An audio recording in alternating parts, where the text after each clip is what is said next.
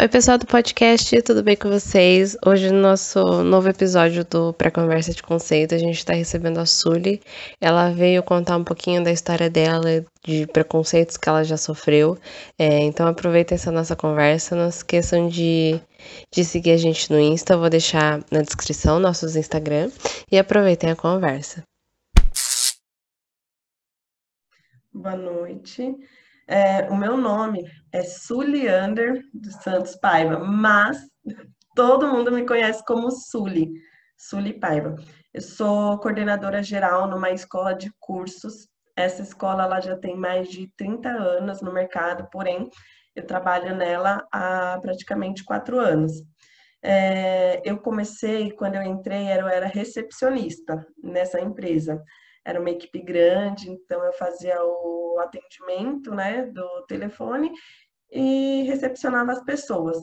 Aí o formato foi mudando, né, a empresa enfrentou uma crise, é, o que teve uma redução de funcionários, né, e eu vi essa crise como uma oportunidade de mostrar o que eu sabia e me esforçar mais. Então, eu passei para a área comercial, comecei a cuidar do comercial, é, de vendas em geral, depois é, até que eu cheguei na coordenação, substituindo uma outra pessoa, né, que precisou se desligar por motivos pessoais dela, e eles viram em mim uma pessoa capacitada, né, para cobrir as áreas.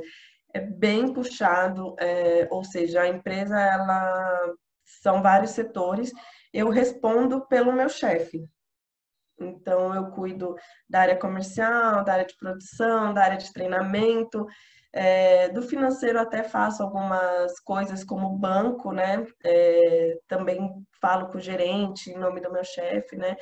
Eu faço as coisas assim. Mas basicamente eu coordeno a empresa e todos os funcionários, faço treinamento de professores, crio reuniões é, treino os professores para atender os alunos nesse formato online. Quando era presencial, a gente atendia ali na Paulista, então eu ia, preparava tudo. É, é um serviço que eu gosto bastante. O que me parece é que você conseguiu evoluir muito bem na, desde que você entrou de quatro anos da, da empresa, você conseguiu evoluir muito bem. Foi, foi de recepção. Quando eu entrei, na verdade, já tinha a crise, já existia a crise, né? Tudo mais caro, tudo mais difícil no Brasil, então a procura por cursos, né? As pessoas conseguiam investir nos estudos, é, é, ficou mais difícil, então caiu bastante. Então, entre recepcionista e para a área comercial, acho que foi uma questão de cinco meses, então foi bem rápido. E eu, eu observo muito, né? Sou uma pessoa que observa tudo. Então, é, as pessoas faltavam, eu tinha que cobrir a pessoa que faltou. É, outra pessoa tinha que sair mais cedo, eu cobria. Então, eu fui pegando a experiência, em vez de reclamar daquilo, eu fui vendo como uma oportunidade, né? Então, eu fui me encaixando aqui ali. Então, foi ótimo. Finalmente, assim, quando a pessoa que saiu, né, era muito competente, mas foi por motivos pessoais dela, né? É, hoje ela está bem, mas na época foi um motivo mais complicado. E é para não passar por todo aquele processo de contratação, de treinar alguém, passar por aquele período de experiência, eles me chamaram e perguntaram: Você está disposta? Eu falei: Estou super disposta. Já tinha uma relação com os professores, porque fazia já o atendimento, né? E falei, acredito que eu consigo suprir essa necessidade e consegui. Então foi bem bacana, foi no susto, mas deu tudo certo. Foi no susto. Você, enfim, a gente se conhece tem pouquíssimo tempo, mas o que me parece é que você, você gosta muito do que você faz. Dá para ver o brilho nos seus olhos do, de você falando o que você faz e falando da, da empresa. Muito bonito de ver isso.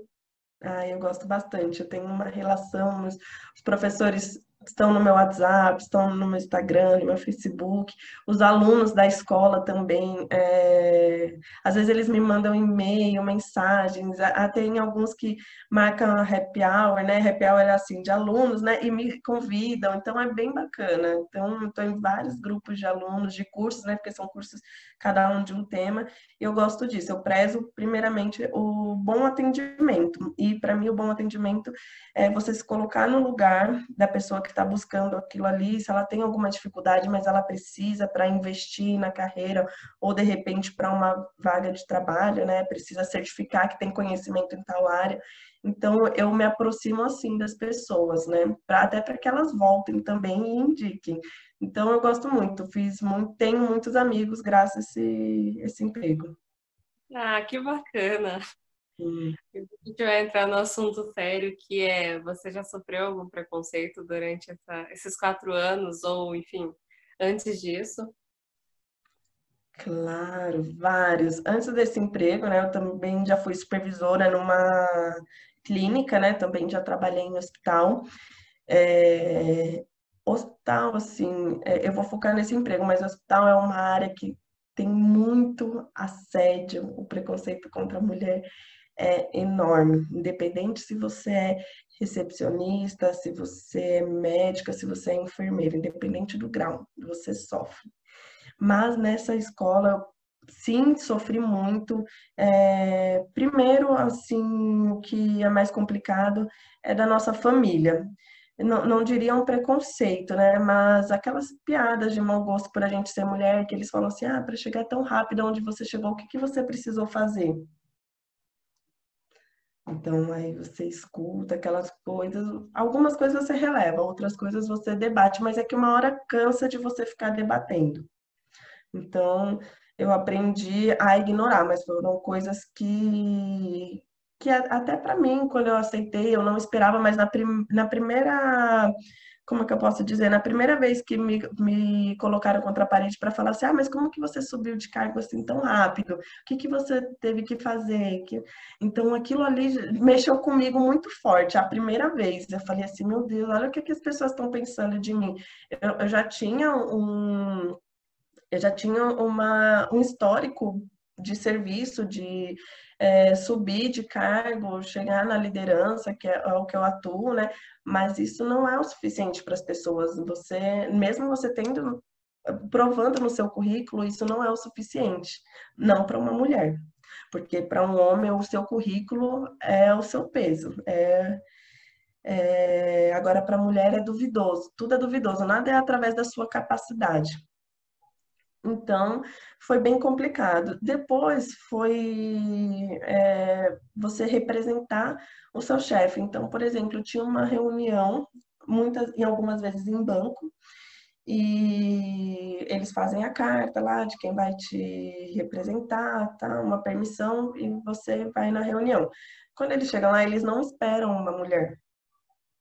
Então você chega lá, eu normalmente estou sempre sorrindo, né? Mas eu já aprendi que nessas horas a gente tem que chegar mais sério, assim, para já não passar de primeira a impressão de que você é simpática.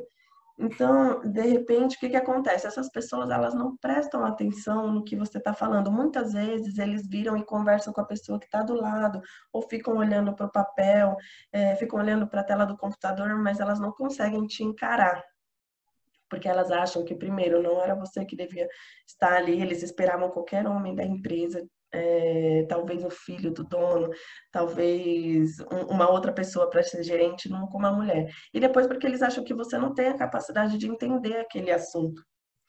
Então, primeira, as primeiras questões que eu senti foi de conhecidos, familiares, por não achar, por duvidar dos meus méritos para chegar onde eu cheguei, e depois é, principalmente, né, dessas pessoas que tinham contato direto com dono de empresa, com outros gerentes, né, chegar uma mulher, é, eu acho que eles se sentem, eu sinto que eles se sentem diminuídos, então eu tive que mudar a minha postura, eu tive que deixar de ser um pouco simpática, um pouco eu, porque eu gosto de ser simpática, é de mim, eu gosto de fazer amizades, eu não tenho por que é, chegar num lugar e e não poder mostrar o que eu sou, eu não vejo esse sentido, entendeu? Mas no serviço, infelizmente, no começo eu precisei ter uma postura diferente com essas pessoas para mostrar que, olha, eu vim aqui para resolver problema, não foi para ser ignorada, eu estou aqui. Você pode olhar para mim? Eu vou assinar esses papéis, eu tenho autoridade para assinar, eu posso resolver. E também, é, às vezes, acontece a gente sofrer um assédio por conta de, por parte de alunos, já sofri por parte de professores. Começa com aquelas brincadeirinhas, né? Ai, como você é bonita. Nossa, mas você veio para matar um hoje. Essas questões de vestimenta, nossa, já assim, coisas na minha cara. É, de você vai cumprimentar a pessoa, você vai na boa intenção de cumprimentar no rosto, na mão, e a pessoa chega muito perto da sua boca, parece que vai te dar um beijo. Já passei por isso várias vezes, é, algumas vezes. É, meus irmãos, que às vezes é, para alguns treinamentos fora eu levo eles, porque na questão quando eles estão sem emprego, né, para ter uma verba. E eles já presenciaram isso de uma vez um professor que eu fui me despedir dele no final de um curso, sempre formal, já me conhecia, tentou me dar um beijo na boca na frente de todo mundo. E eu fiquei parada, assim. Infelizmente, é. Como é que eu posso falar? Infelizmente, foi a minha reação. Não ter reação. Foi o que eu fiz, eu não tive reação. E a princípio eu fiquei quente, eu fiquei vermelha e eles não, não eu não apresento meus irmãos como meus irmãos, obviamente, né? Mas eles ficaram assim paralisados. E o meu irmão, que é é, o Mauro, depois que o professor saiu, ele falou assim: ele fez isso mesmo que eu, que eu vi? Aí eu falei: fez. É, até para você falar é constrangedor. Você falar, fez. E é complicado, outras coisas, vem te cumprimentar, põe a mão na sua cintura, põe um pouquinho, puxa, aperta, sobe a mão. Já presenciei de tudo, já teve de tudo, de falar da minha roupa, de passar a mão, hum, é, literalmente falando assim, quando eu digo passar a mão, essa questão de pega na cintura da gente, aperta, você sente a maldade, você sabe que é uma pessoa, porque tem outros professores que chegam, vem, é, tem essa abertura, vem, te cumprimenta, você não sente maldade. Então, você é mulher, você é capaz de sentir o que foi feito numa má intenção e o que foi feito sem querer é, entendeu? Então a gente é capaz de sentir isso. Eu acredito que eles acham que não, que a gente não vai perceber, a gente não vai se importar de uma mão pegando no nosso seios, de uma mão descendo para pegar no nosso quadril, sabe? Pegando a gente com força, apertando o nosso braço. Então eu mudei um pouco a minha postura. Tem pessoas que você fica mais íntima, né, professores? Então você sabe que eles gostam mais de de pegar, pega se no braço, fala, oi, minha querida, tudo bem? Quanto tempo eu não te vejo? E, então é complicado, é complicado. Mas já passei por isso, tive que lidar com isso. Então, quando eu estava na frente dos meus irmãos, foi uma situação assim que eu fiquei muito sem graça. Primeiro porque eu não tive reação e segundo porque meus irmãos estavam lá e eu fiquei pensando, é, será que a princípio eu pensei, nossa, será que ficou mal eu não ter feito nada? Eu não ter falado nada, será que meus irmãos vão pensar de mim? E não tem que pensar de mim, entendeu? Porque eu estava lá, eu estava trabalhando, é, é, é, o meu jeito, eu chego, eu cumprimento, eu cumprimento aluno no rosto, alguns apertos de mão, é do jeito da pessoa, você sente. Então, eu comecei a com o processo, falar, não é culpa sua se você sofre um assédio, um, assédio, não é culpa sua se as pessoas estão olhando para você vestida de social. O que, que querem que você venha vestida? Entendeu? Você tá de salto, tá com uma calça jeans, ah, fala, nossa, mas essa calça que você veio trabalhar hoje, sabe? Então, se eu vou de vestido, é uma situação, se eu vou de saia, é uma situação. O que, que eles esperam? Ou que você esteja sempre mal com você mesmo, é, vá relaxada ou vá coberta, mas eu acredito que independente de como você estiver, sempre vai acontecer o assédio e a primeiro momento a gente sempre se sente mal, mas a culpa não é nossa. Depois, meus irmãos me ajudaram muito, eles falaram assim, isso daí você deveria falar com o seu chefe. Foi um caso que eu não levei à frente, ele era professor da escola. Eu não levei à frente porque eu fiquei pensando, ah, a pessoa vai pensar, foi só um, um beijo no canto da boca, mas, sabe, eu deveria sim ter levado, porque independente do, do tamanho do problema, foi algo que me causou mal, foi algo que eu fiquei constrangida na frente de outras pessoas, sabe? Tinha alunos, é, tinha recepcionista, tinha os staffs da operação da empresa. Então, eu acho que se você se sente mal, você tem que se colocar, você tem que falar. E isso foi uma coisa que me marcou muito, né? Então, é, essa é uma das situações, mas tem N motivos de assédio. Já recebi stickers de WhatsApp que a gente não pode mencionar aqui. Aí depois, nossa, me desculpa, foi um erro. Foi errado, foi engano. Aí eu, não, tudo bem. Ah, mas você gostou?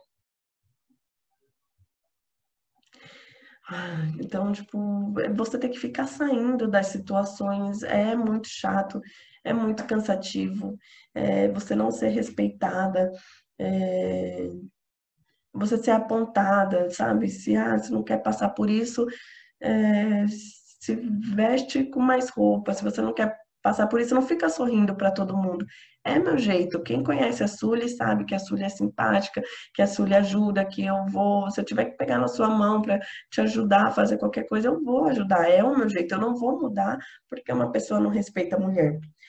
E agora eu estou em home office, né? Então os nossos cursos estão todos ao vivo pela internet. Então criou um espaço entre a empresa e os alunos e os professores, né? Mas eu faço o treinamento dos professores para eles aprenderem a mexer na plataforma que a gente usa, como posicionar a câmera, como que eles têm que é, falar, como que pode deixar o curso mais dinâmico para que os alunos não durmam, não se cansem, né? E eu estava um dia com meu pai do lado, estava fazendo um treinamento com o professor, é, ele é bem bacana, já conheço ele há um tempo. E meu pai estava vendo eu lá treinando, né? E o professor virou para mim e falou assim: no... eu tava de trança no cabelo, né? Eu tava com o cabelo assim. E ele falou assim: Nossa, como você tá maravilhosa de trança, hein? Mas você não cansa de ser bonita. E o meu pai do lado, do lado. Então, tipo, o meu pai ele tava sorrindo, ele assim, congelou o sorriso e fechou. Daí eu falei assim, ah, agora eu vou ficar um pouquinho de trança, é... vou ficar um pouquinho. Eu fiquei sem graça, mas eu tentei contornar porque meu pai estava do lado. Aí ele falou assim, não, mas uma mulher assim, bonita, ainda de trança, é para acabar com qualquer um. Aí o meu pai pegou e falou assim, mas ele tá aí para aprender ou para comentar? E eu acho que ele ouviu. Acho não, ouviu. E meu pai falou para incomodar mesmo, para ele ouvir. Então, é, aí mudou o assunto, voltou ao profissional, fechou a cara, foi até seco. E, e eu falei, eu falei assim, isso que tá ao vivo, tá online. Estamos aqui treinando pelo computador, imagina presencial. Eu falei, você não sabe das coisas que acontecem. Aí, aí meu pai, assim, mas a vergonha que a gente sente, o constrangimento, assim, eu não tenho como mensurar, porque é, foram duas situações perto da minha família. Nessa eu já estava mais madura, eu cortei, falei rapidamente que eu ia ficar assim e, e tentei puxar para o assunto. Ele que veio com outro comentário por cima. Eu hoje mais ignoro, porque é, não é algo assim que eu possa ter uma atitude no momento que vai mudar alguma coisa, né? No momento a gente precisa do professor. Acredito que no momento que eu o que, que eu fico pensando? Se eu me opor aqui, né? Se eu falar alguma coisa, de repente ele vai falar, não vou mais dar o curso. Então, eu não quero colocar nada em risco. Mas depois, no particular, vou lá e mando uma mensagem e falo, professor, por favor, meu pai estava do lado, ele não gostou do comentário, vamos manter só o treinamento. Não, desculpa, era só uma brincadeira. Você sabe que eu sou brincalhão. Eu sou brincalhona, mas eu não, não passo dos limites com ninguém, entendeu? Sim. Eu respeito as pessoas, então eu acho que é isso que está faltando na, nas pessoas. Eu, é, eu sou mãe solteira, né? Eu tenho dois filhos, eles têm a diferença de quatro anos, de um, um tem oito, o outro tem quatro anos, é um casal. E as pessoas acabam me conhecendo por me ter no Facebook, ter no Instagram, é, no dia a dia. E, e, a gente sempre escuta uma piadinha, ah, mas quando vem o próximo? Ah, mas como é que quanto que você tem que trabalhar aqui para cuidar dos dois? É umas piadas assim ridículas, sabe? Ninguém vem se oferecer, ah, Sueli, você quer que eu pague sua conta? Você quer que eu fique com seus filhos para você estudar, você sair? Não, o único problema que tem é que eu sou mãe, é, sou solteira e tenho uma boa posição. Não, para eu ser eficiente, para eu ter qualidade, talvez eu pudesse até ser mãe, mas eu teria que ser casada, um marido numa profissão muito melhor que eu, entendeu? Num cargo melhor que o meu, ganhando mais que eu, jamais eu posso ter o direito de ser mulher, mãe, solteira, por opção, e conseguir arcar com, com, as despesas, criar minha família, meus filhos, né? Sem depender de ninguém. Isso, é, eu não vou falar só que incomoda, é, mas isso irrita muitas pessoas, sabe? Um, uma mulher. Como é que eu posso falar? Às vezes foge a palavra, mas ser independente, sabe? Ser independente. São duas crianças bem criadas, é, dou o máximo que eu posso dar para ele, sabe, dentro de todos os limites. É, mas sou eu que crio, sou eu que cuido. É, de, eu, agora em casa, eu sou mãe, professora e dona de casa. Então, tá terrível. Então, a gente está lá trabalhando, eu entro, ligo tudo, começo a responder meus e-mails dá aquele horário, acordo eles, tem que descer para fazer a lição, assistir a aula online, passar a lição, aí tem que correr, fazer almoço. Se o telefone toca com a panela lá no fogo, você corre, aí adapta o telefone. Não é mais de fio, é aquele que você tira e leva. Aí você tá lá na panela e atendendo o telefone. E o filho vem, mãe, eu tô com dúvida, gritando. Ninguém vê esse seu esforço, entendeu? Que no final do mês você tá entregando o resultado para sua para sua empresa. E no final falam assim: ah, você está trabalhando em home office? Ah, é moleza. Nossa, daí eu falo, gente, eu tô muito cansada. Cansada trabalhando em casa. Para, Sully, você só desce a escada para trabalhar. Imagina. Aí eu falo, é. Então, vocês acham que é fácil? Não é nada fácil. Não é fácil ser mãe, não é fácil ser dona de casa, não é fácil você trabalhar e você ter que conciliar os três. Eu tô penando muito, eu vou te falar, já chorei nessa quarentena. Ai, nossa, já, já me desesperei, já falei, até falei para o meu chefe, me dá minhas férias. Ele falou assim, Sully, vou te dar suas férias para você ficar em casa. não, espera, a gente precisa de você, não, não tem sentido, agora está um momento mais delicado. Toda essa transição do presencial para online, além de, de é, como que eu posso dizer, de exigir dinheiro, é, investimento, né, para plataforma online tudo, ainda que, requer estudos. Eu tive que aprender para ensinar os professores, para ensinar os alunos, sabe? Então, não é fácil, entende? Não, não é fácil as coisas. Então, são situações que deixam a gente muito ruins. Eu já vi amigas, é, colegas de trabalho deixarem o trabalho por passar por, pelo assédio, né? Eu já sofri um assédio muito grande, eu acho que, na verdade, foi, não foi o primeiro, mas foi o que mais marcou a minha vida, que eu não estava nessa empresa, estava... Eh, na verdade, eu saí desse emprego para entrar nesse, nesse emprego que eu estou hoje, né? Eu estava grávida da minha segunda filha, da minha filha, né? E eu gosto de me arrumar, eu gosto de estar sempre bem comigo, eu tenho minhas crises, é, com corpo, com roupa, com tamanho, eu tava enorme.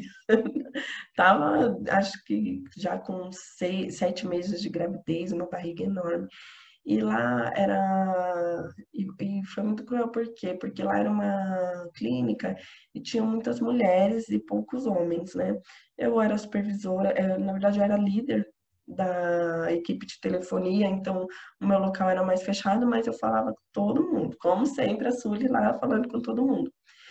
E uma vez é, me chamaram na sala, a gerente lá geral me chamou na sala, eu fui e ela falou para mim, Sully, é, queria conversar com você, é, sentei, eu sentei, já fiquei meio desconfiada pelo tom dela, né?